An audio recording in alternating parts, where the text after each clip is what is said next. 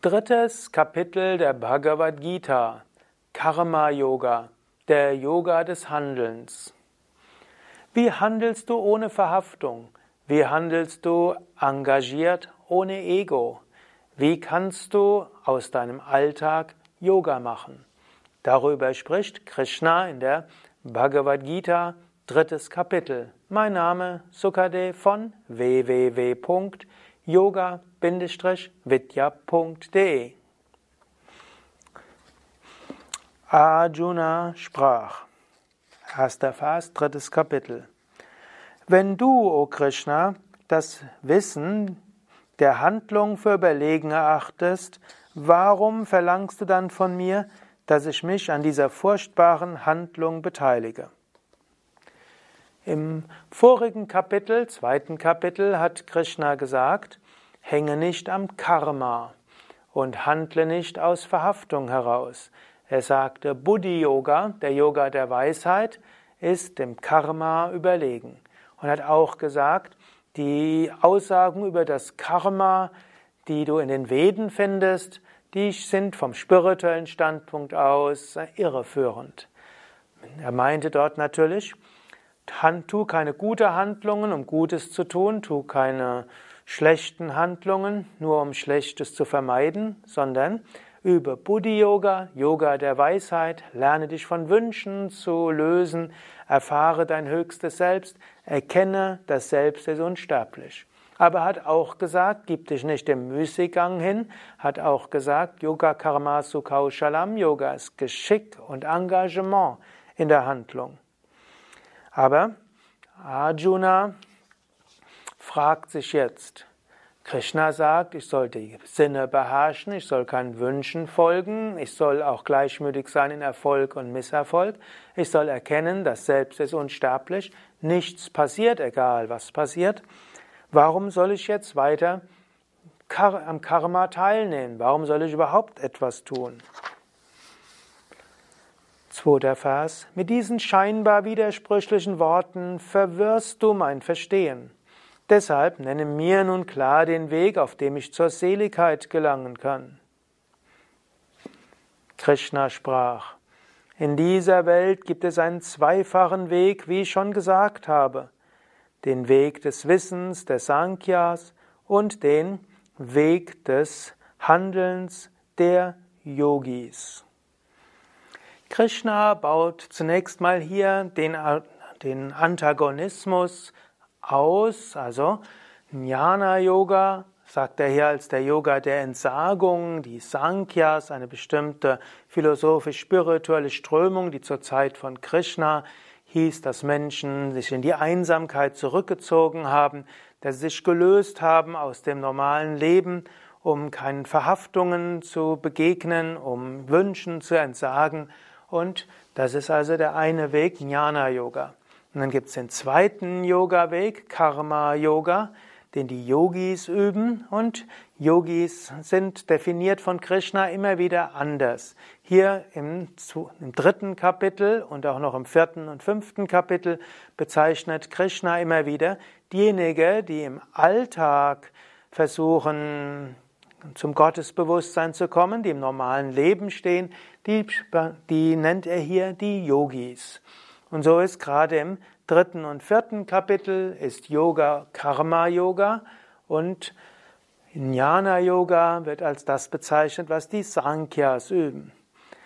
Eine der vielen Polaritäten in der Bhagavad Gita, die für die alten Inder von großer Bedeutung waren und vielleicht auch für moderne Aspiranten, ist so der, der Zwiespalt zwischen Entsagung und Leben in der Welt. Sollte man ein Leben führen mit Beruf und ja, Partnerschaft, Familie, gemeinnütziges Engagement und so weiter? Oder wäre es klüger, sich zurückzuziehen, einfach leben und einfach nur zu meditieren? Im alten Indien hieß das zum Beispiel, man zieht sich ganz zurück und lebt dann von Bettelgaben. Im alten Indien galt es sogar als etwas Verdienstvolles, wenn man jemandem, der sich ganz zurückgezogen hatte, etwas zu essen gegeben hat, Kleidung gegeben hat und so weiter. Und so konnten Menschen, die sich vom Leben zurückziehen wollten, die konnten durchaus einfach leben. Es war also tatsächlich eine Option. Man könnte auch als Westler sagen, ja, vielleicht lebe ich einfach von der Stütze, vielleicht wird die auch gekürzt, wenn ich wenig tue, aber letztlich, wenn ich ganz einfach lebe, irgendwo in einem Bereich, wo Wohnraum sehr günstig ist und wenn ich dort sehr einfaches Essen habe, könnte ich ja auch so leben. Oder wer im Rentenalter ist, geht ja sowieso. Oder Menschen, die in einer Gegend sind in Deutschland, wo es äh, sehr viele Arbeitslose gibt, da wird einem das Arbeitsamt auch letztlich keine Vermittlungsvorschläge machen. Und so könnte man ja irgendwo ziehen, in irgendwelchen Gegenden Deutschlands, wo die Arbeitslosigkeit 20, 25 Prozent ist. Und dann kann man, wird man dort in Ruhe gelassen und könnte davon leben. Oder es gibt ja auch Menschen, die eine Erbschaft gemacht haben. Oder man könnte sich ja auch mal ein Jahr ein Sabbatical freistellen lassen. Oder man könnte und so weiter. So ist also durchaus auch für Menschen möglich zu überlegen, ja, ich könnte ja eine Weile ein meditatives, kontemplatives Leben führen. Oder soll ich nicht doch mich engagieren im Alltag? Sollte ich mich engagieren für die gute Sache? Sollte ich als Krankenschwester, Psychotherapeut oder auch in einem gewinnzielorientierten Unternehmen doch irgendwo für die gute Sache einsetzen? Sollte ich als Yogalehrer, Yogalehrerin tätig werden? Sollte ich mich dabei um Buchhaltung kümmern und um Facebook-Seiten und Internet und so weiter? Also, sollte ich etwas tun oder soll ich mich zurückziehen vom Leben? Krishna sagt, es gibt beide Möglichkeiten. Du kannst zur Verwirklichung kommen durch Rückzug und kontemplatives Leben und du kannst auch zur Verwirklichung kommen durch Karma Yoga. Vierter Vers. Weder durch das Nicht-Ausführen von Handlungen erreicht der Mensch Handlungslosigkeit, noch gelangt er durch bloßes Entsagen zur Vollkommenheit. Hier ist wieder ein Wortspiel. Also, es geht letztlich auch darum, sich vom Karma zu befreien. Aber wir befreien uns nicht vom Karma dadurch, dass wir Handlungen nicht ausführen. Man kann nämlich zum Beispiel bestimmte Aufgaben zu erledigen haben.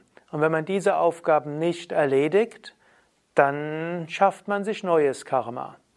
Angenommen, man sieht, dass ein Mensch in Not ist, man könnte etwas ändern und man ändert nichts, man denkt, ich will stattdessen meditieren, dann schafft man sich neues Karma. Oder angenommen, man hat etwas versprochen zu tun, und man tut es einfach nicht, weil man irgendwo denkt, ich äh, will das jetzt nicht machen, dann schafft man sich durch das Nichttun Karma. Also nicht durch das Nichttun lösen wir uns vom Karma.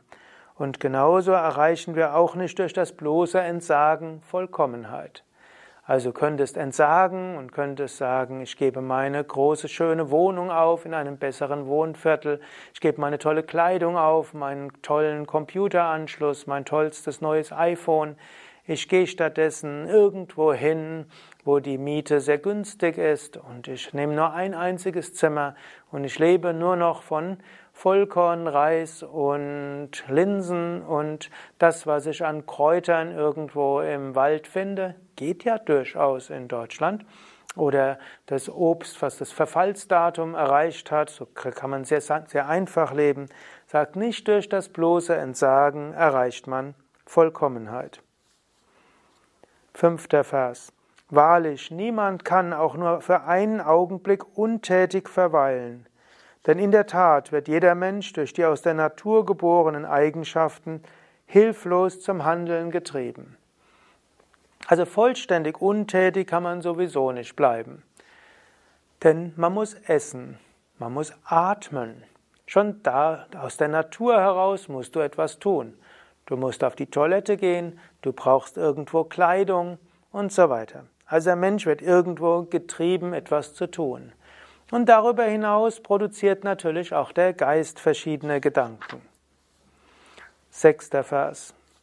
Wer die Handlungsorgane beherrscht und im Geist an die Sinnesobjekte denkt, während er sitzt und dessen Verstehen getrübt ist, wird ein Heuchler genannt.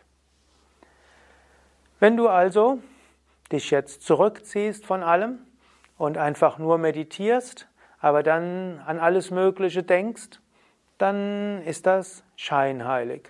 Du hast, du bist nicht in der tiefen Meditation.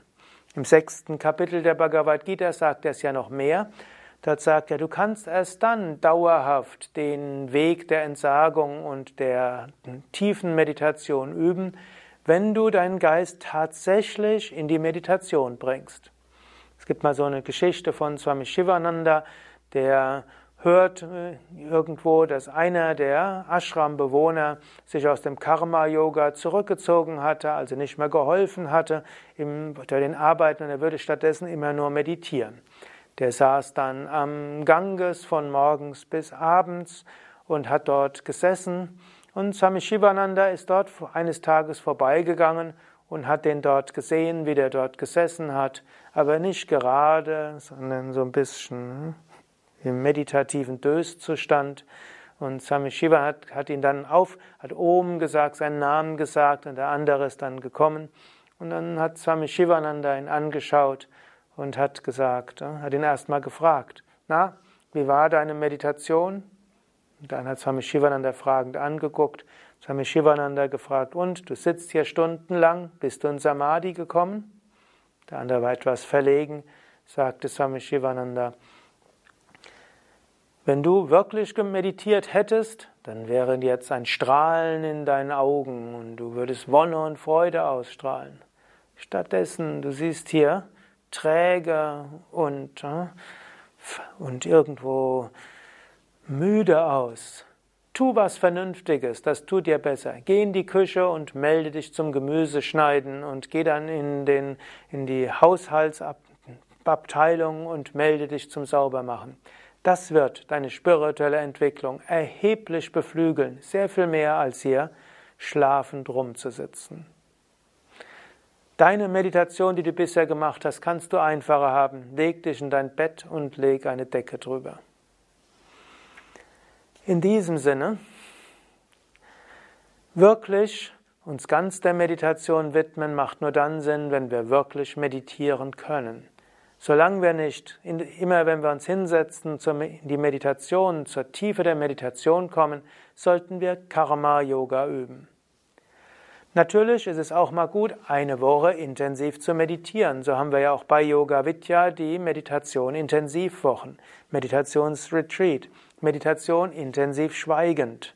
Und wir haben auch Sadhana intensiv. Und es ist gut, das ein oder zweimal im Jahr, fünf Tage bis zwei Wochen zu machen.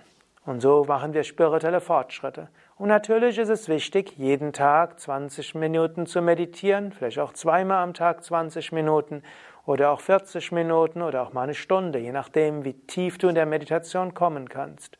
Aber wir werden nicht dadurch zur Verwirklichung kommen, indem wir uns einfach hinsetzen und dann den Geist schweifen lassen. Siebter Vers. Wer aber die Sinne durch den Geist beherrscht, o Arjuna, und mit den Handlungsorganen ohne Verhaftung Karma-Yoga übt, der ist vortrefflich. Also er ist so ein bisschen mehr, wenn es darum geht, Sankhya, Entsagung oder Karma-Yoga zu üben, dann ist er so ein bisschen mehr für Karma-Yoga. Sei im Alltag und tu das, was zu tun ist, ohne Wünsche. Handle nicht aus Verhaftung und Wünschen, handle nicht aus Gekränktheit und Gier, sondern überlege, was ist zu tun, tu das so gut wie du kannst und lasse los. Achter Vers. Tue deine Pflicht und Schuldigkeit, denn Handeln ist nicht Handeln überlegen, und in Untätigkeit wäre es dir nicht einmal möglich, deinen Körper zu erhalten.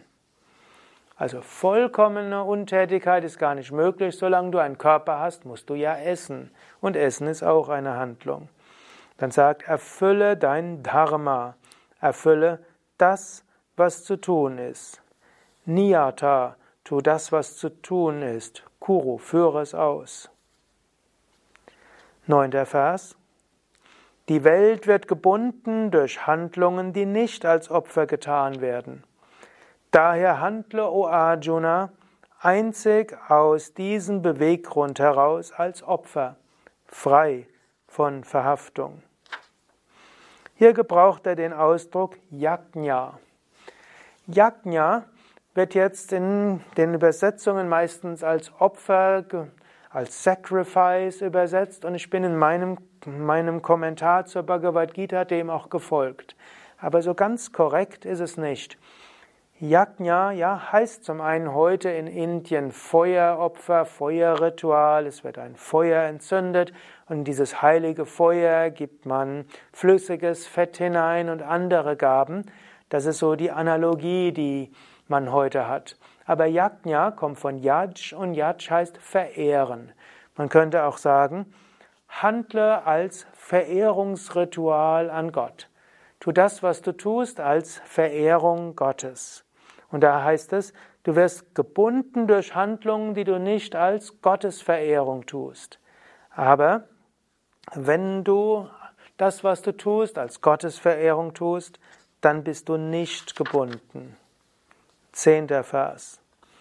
Der Schöpfer, der zu Beginn der Schöpfung die Menschheit gemeinsam mit dem Opfer schuf, sagte, Dadurch möget ihr euch fortpflanzen. Lasst dies die Milchkuh eurer Wünsche sein, die Kuh, die alles schenkt, was ihr wünscht. Gut, hier sagt er, wenn ihr etwas braucht, dann verehrt Gott. Gott wird euch alles geben. Auch Krishna sagt in der Bhagavad äh, Jesus Christus sagt in Evangelien, strebe zuerst nach dem Königreich Gottes, dann wird euch alles andere von selbst zufallen. In diesem Sinne auch, verehrt Gott und Gott gibt euch alles, was ihr braucht. Ich überspringe jetzt einige Verse, die du ja auch in meinem Buch, die Bhagavad Gita für Menschen von heute, ne, lesen kannst und gehe jetzt in, zum 15. Vers. Wisse, dass Karma von Brahma kommt und Brahma kommt vom Unvergänglichen. Daher ist das Alldurchdringende immer im Yajna zugegen. Also, alles Karma kommt irgendwo vom Brahma, dem Schöpfer. Die Aufgaben, die kommen und auch das, was du tust, all das ist irgendwo in dieser Schöpfung drin. Und die Schöpfung kommt vom Unvergänglichen. Und daher, wenn du jetzt Gott verehrst und wenn du das, was du tust, Gott darbringst, wenn du es wie ein Opfer tust, dann ist überall das Göttliche da. Letztlich nicht du tust wirklich etwas, sondern hinter allem ist dieses eine Brahma und dahinter ist das Unvergängliche. 17. Vers. Für den Menschen, der sich nur im Selbst erfreut, der Zufriedenheit im Selbst findet und im Selbst Genüge hat, für den gibt es kein Karma. Also, wenn du mal so weit bist, dass du in der Meditation tief im Selbst bist und daraus Zufriedenheit ist, dann musst du nicht mehr tun, etwas tun, um dich zu entwickeln. An der anderen Stelle hat er auch noch gesagt, durch Karma Yoga entwickelst du dich selbst. Aber wenn du schon dies Höchste erreicht hast, gibt es keine Lektionen mehr für dich. Und so kommt es zum 18. Vers. Für ihn ist es ohne Bedeutung, was getan oder was unterlassen wird. Er ist auch von niemandem in keiner Weise abhängig. Man kann also hier sagen, Angenommen, du hast die Gottverwirklichung, dann spielt es für dich keine Rolle, was zu tun ist. Dann magst du mal etwas Großartiges tun, wofür du gelobt wirst, und du magst mal etwas tun, was niemand sieht. Du bist dir für keine Arbeit zu schade und du hast auch keine Hemmungen, etwas zu tun, was äh, vielleicht nicht so einfach ist. Solange du denkst, das will ich tun, das will ich nicht tun, das mag ich, das mag ich nicht, bist du gebunden. Für einen Selbstverwirklichten gibt es keine Handlung, die er mag oder nicht mag. Er tut das, was zu tun ist. 19. Vers. Daher tue ohne Anhaftung stets das, was getan werden muss. Durch verhaftungsloses Handeln erreicht der Mensch das Höchste. Also tu das, was zu tun ist. Frage nicht, will ich das, will ich das nicht? Frag dich nicht, ist es anstrengend, ist es nicht anstrengend? Kriege ich dadurch Gewinn oder nicht? Wie muss ich handeln, dass Menschen mich mögen, dass ich gelobt werde? Sondern überlege, was ist meine Aufgabe? Und indem du das tust, was zu tun ist, und indem du die Lektionen des Lebens annimmst, so erreichst du das Höchste. Was auf dich zukommt, sind Aufgaben, an denen du wachsen kannst. Was auf dich zukommt, sind Lernlektionen. Nimm das, was auf dich zukommt, als Lernlektionen, lerne da die Lektionen und nimm es als Möglichkeit, Fähigkeiten zu kultivieren, die notwendig sind. So erreichst du die Vollkommenheit. Und jetzt im 21. Vers spricht er über das, wie ein vollkommener handelt und wie Krishna handelt, wie ein Großartiger handelt. Und darüber spreche ich das nächste Mal. Mein Name Sukadev von www.yoga-vidya.de. Hinter der Kamera ist Nanda. Dies war ein Vortrag über die Bhagavad Gita, ein Vortrag aus der Reihe alle Kapitel der Bhagavad Gita. Du findest die Verse auch in dem Buch Die Bhagavad Gita für Menschen von heute. Dort findest du auch zu jedem Vers Kommentare, auch zu den Versen, die ich zwischendurch überspringe. Du findest dort auch die Wort-für-Wort-Übersetzung der einzelnen Wörter, sodass du selbst noch dir überlegen kannst, wie du diese Verse auch noch anders interpretieren kannst. Diese Bhagavad Gita-Reihe ist auch ein Teil der ganzheitlichen Yoga-Vidya-Schulung und auch Begleitmaterial der zweijährigen Yogalehrerausbildung. Die vollständige Bhagavad Gita findest du zum einen in dem Buch, aber du findest sie auch im Internet unter schriften.yoga-vidya.de.